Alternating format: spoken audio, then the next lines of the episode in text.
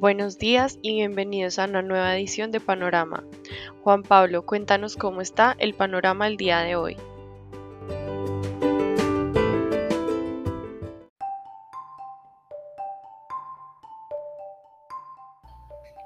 Muy buenos días a todos y todas. Hoy 24 de marzo de 2022 abrimos el día con un panorama indeciso.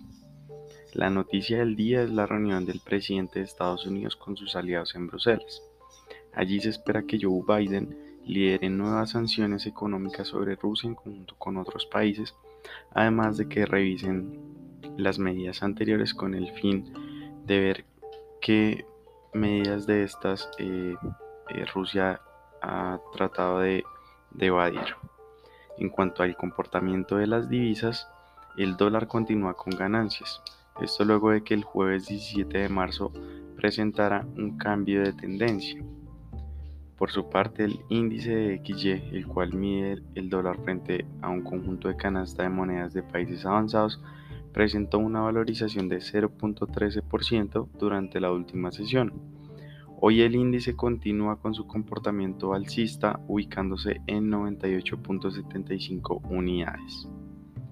Se observa en general un retroceso de todas las monedas de la canasta con excepción de la libra esterlina y el yen japonés. Sin embargo, es este último quien mantiene eh, la presión del dólar. La libra esterlina por su parte ha tenido un movimiento eh, sin, sin, digamos, mayor cambio. Al mismo tiempo que el dólar se fortalece, las monedas de Latinoamérica también lo hacen.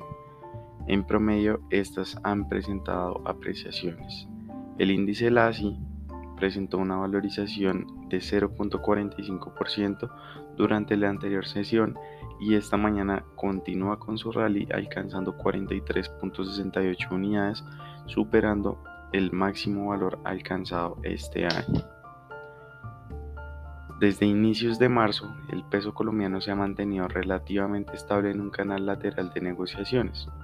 Durante la jornada del miércoles, la tasa de cambio abrió en 3.749 pesos por dólar, muy cercano de su nivel soporte, y cerró en 3.783 pesos por dólar, presentando una depreciación de 34 pesos.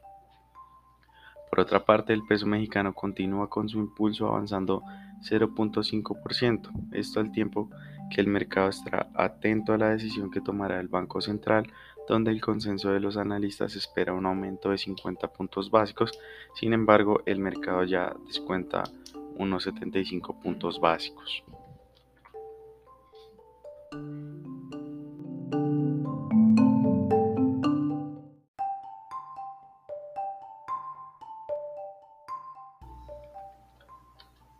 Pasándonos al mercado de renta fija, en la parte internacional, vimos que luego de ese movimiento tan violento que vieron los tesoros en la referencia a 10 años durante el inicio de esta semana, en la jornada del jueves se corrigió esta tendencia, puesto que dichos bonos presentaron una valorización de 3.81%. Sin embargo, los tesoros devolvieron rápidamente su ganancia durante la mañana, situándose en 2.37%, un nivel similar al visto hace dos días. El retroceso de este descanso sobre la tasa de los tesoros se dio luego de que varios miembros de la Fed, eh, en particular Loretta Mester, Mary Daly y James Bullard, presidentes de distritos de la Fed, apoyaran el aumento que Jerome Powell puso sobre la mesa al inicio de esta semana. Me refiero al lunes cuando Jerome Powell eh, propuso un aumento de 50 puntos básicos en la siguiente reunión que sería en mayo en caso de ser necesario. Hoy continúan los pronunciamientos de algunos miembros más en diferentes conferencias o charlas, lo cual generaría una expectativa sobre el ritmo que tomarán los bonos soberanos americanos. Este comportamiento hizo que la medida de aplanamiento de la curva, vista desde el diferencial entre las tasas a 30 y 5 años, volviera a niveles similares a los vistos hace 15 años atrás en medio de la crisis financiera global. Por otra parte, de, una, de manera similar, eh, abren los mercados desarrollados, especialmente en Norteamérica y en Europa las tasas de referencia a 10 años continúan aumentando. Sin embargo, en el mercado asiático vemos descanso sobre estas tasas de interés, especialmente en el mercado soberano de China. Pasándonos al plano eh, local, en cuanto a la deuda pública, eh, durante la jornada del miércoles los testas a fija presentaron una desvalorización de 19.8 puntos básicos en promedio. Este fuerte comportamiento desplazó toda la curva hacia arriba afectando especialmente la parte corta y media de la curva. En particular, vimos que el título convencimiento en 2026 presentó la mayor desvalorización con un aumento en la tasa de interés de 26.25 puntos básicos. En general, lo que observamos es un aplanamiento en la curva en la medida que el diferencial del título eh, con mayor y menor duración está cerca de un punto porcentual ubicando toda la curva o todos los nodos eh, de esta en tasas entre el 9 y el 10%. Ahora bien, en línea con el comportamiento de estos TES en pesos, los TES en VR presentaron una desvalorización de 7.11 puntos básicos en promedio. El nuevo convencimiento en 2023 se vio más afectado al presentar un aumento en la tasa de interés de 12.5 puntos básicos. De igual manera, la parte corta se vio más afectada que o proporcional a la parte larga de la curva. Ahora bien, nos gustaría destacar las subastas y su buen comportamiento, en especial el Ministerio de Hacienda y Crédito Público subastó 975 mil millones de pesos en títulos de tesorería denominados en pesos para las referencias eh, convencimientos a 9, 20 y 28 años. Estas tasas de corte fueron de 9.71% para los test convencimiento en 2031, 9.91% para los test convencimiento en 2042 y algo menor, eh, en particular 9.88% para los test con vencimiento en 2050. Allí se observa tal vez una inversión en, estos títulos de, largo plazo de la curva. Em, vemos que se recibieron ofertas de compra por 2.2 billones de pesos con una sobredemanda de 3.4 veces el monto inicialmente ofertado. Esa gran demanda permitió activar las cláusulas de sobreadjudicación del 50% adicional, es decir, de unos 325 mil millones de pesos adicionales. Cabe resaltar que finalizando el tercer mes del año, la nación alcanzó el 30% de la meta de subastas programadas en el Plan Financiero 2022. Por otra parte, la subasta de, títulos de tesorería a corto plazo recibió posturas de compra por 590 mil millones de pesos en valor nominal, es decir, 2.4 veces el monto inicialmente ofrecido, aunque finalmente se colocaron 300 eh, mil millones de pesos en valor nominal que tuvieron una tasa de corte de 7.89%. Esto es más o menos 4 eh, puntos básicos por debajo de, la anterior subasta de estos títulos de corto plazo. Eh, finalmente, en la deuda corporativa, eh, durante la jornada del miércoles, pues dicho mercado disminuyó la dinámica de transacciones frente a la anterior jornada y en particular eh, se, vieron, se vio un volumen de negociación cercano a los 307 mil millones de pesos. El 65% de estas transacciones se presentaron en el mercado secundario y la tasa de referencia se concentró en la tasa fija e indexada al IPC eh, cada una de estas contó con una participación de muy cercana al 40%, seguido de las negociaciones en la tasa indexada del IBR, que contó con una participación muy cercana al, al 20%.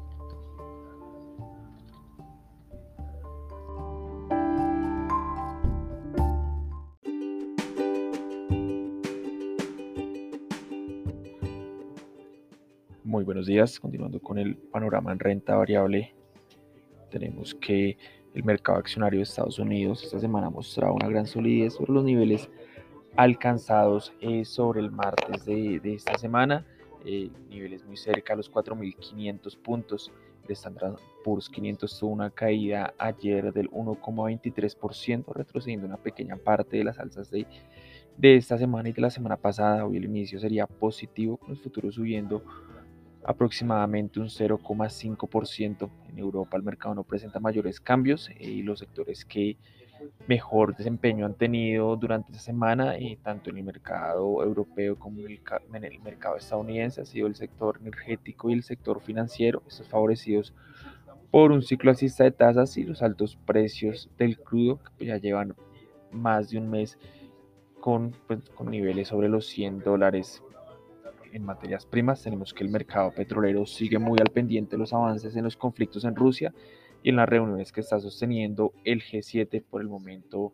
Alemania ha dicho que está dispuesto a imponer un embargo sobre el gas natural y el crudo proveniente de Rusia. Sin embargo, señaló que no puede hacer eso en este momento. Por otro lado, se ha conocido que China está aumentando su compra de petróleo ruso. Esto generaría un relajamiento en la demanda mundial eh, y por el momento pues el este mercado no reacciona pues a, estas noticias, los precios se mantienen estables eh, muy cerca a los 120 dólares por barril en la referencia Brent y en 114 dólares por barril en la referencia WTI.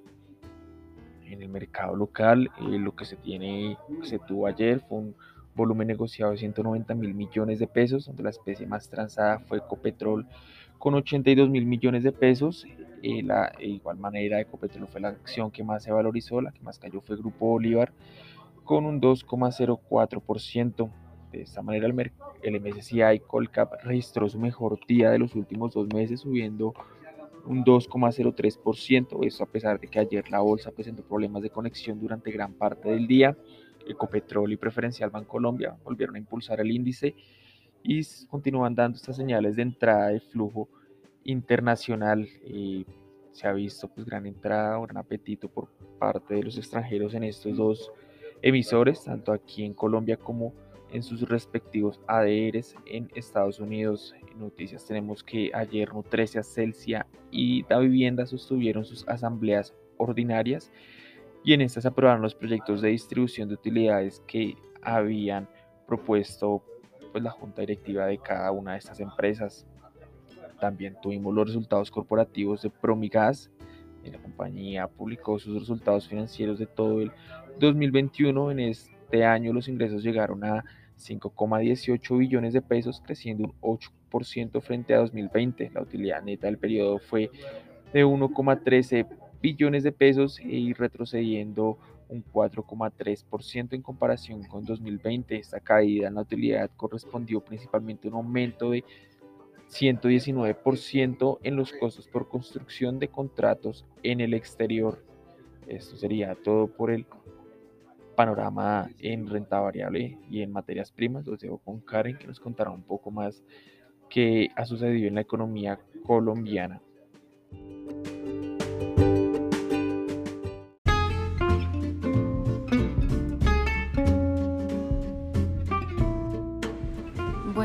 Continuando con el panorama nacional, la encuesta de opinión financiera que la hora fue desarrollo y la Bolsa de Valores de Colombia para el mes de marzo de 2022 encontró que el pronóstico de crecimiento para el PIB en 2022 se ubicó en un rango entre 4,05% y 5,05% con un 4,5% como respuesta mediana, dato que repunta desde el 4,2% de febrero. Para el análisis de crecimiento económico se encuentra que el crecimiento del primer trimestre de 2022 se ubicó en 6%, mientras que la expectativa es que en el segundo trimestre de 2022 sea del 5,26%. En términos de inflación, en marzo las expectativas para fin de mes se ubicaron en 8,45%, con lo que los analistas aumentan de nuevo la, expectativa de inflación a cierre de año, llevándola al 6,40% desde el 5,05% de la medición de febrero. Y por último, la tasa de interés de política monetaria aumentaría a 5,5% a final de mes, según el 51% de los analistas, mientras que el 24% prevé que aumentará a 5%. Por otro lado, se exportarán 40.000 barriles adicionales de crudo a Estados Unidos, según informó el Ministerio de Minas y Energía. Esto se daría luego de que Estados Unidos rompiera sus nexos comerciales con Rusia para adquirir crudo desde el inicio de guerra entre Rusia y Ucrania. El país norteamericano tomó esta decisión como una medida sancionatoria. Sin embargo, esto dejó un, hueco de importación de alrededor de 200.000 barriles y el producto adicional que enviará a Colombia tratará de suplir esta necesidad. Entre las opciones de importación de Estados Unidos está Venezuela, pero el ministro de Minas y Energía, Diego Mesa, recalcó que Colombia tiene un aparato productivo de hidrocarburos mucho mejor que, por ejemplo, el de Venezuela y el excedente que vayamos generando podemos enviarlo directamente al mercado americano donde ya hoy exportamos cerca de 200 mil barriles. El funcionario agregó que ya se ha reunido con el presidente de Estados Unidos, Joe Biden, a quien le expuso que la producción de crudo en el país puede aumentarse a 80 mil barriles al día en 12 meses. por último, el Instituto de Finanzas dio a conocer un nuevo análisis sobre el impacto de los altos precios del petróleo en la economía de Colombia, un primer eje del análisis da cuenta de que con el escenario de un petróleo y carbón a 100 y 200 dólares respectivamente, se prevé que el déficit de cuenta corriente se reduzca por debajo del 5% del PIB este año. En cuanto al impacto de las cuentas fiscales, el IFF advierte que la última versión del marco fiscal redujo el objetivo de déficit fiscal en un 0,8% del PIB, pero principalmente debido a un mayor crecimiento y no a nuevas medidas políticas así que los altos precios de las materias primas podrían reducir aún más el déficit. El punto positivo es que Colombia se financiaría sin problemas, aunque un panorama político complicado hace que nos preocupemos más de costumbre por el financiamiento externo, dice el análisis.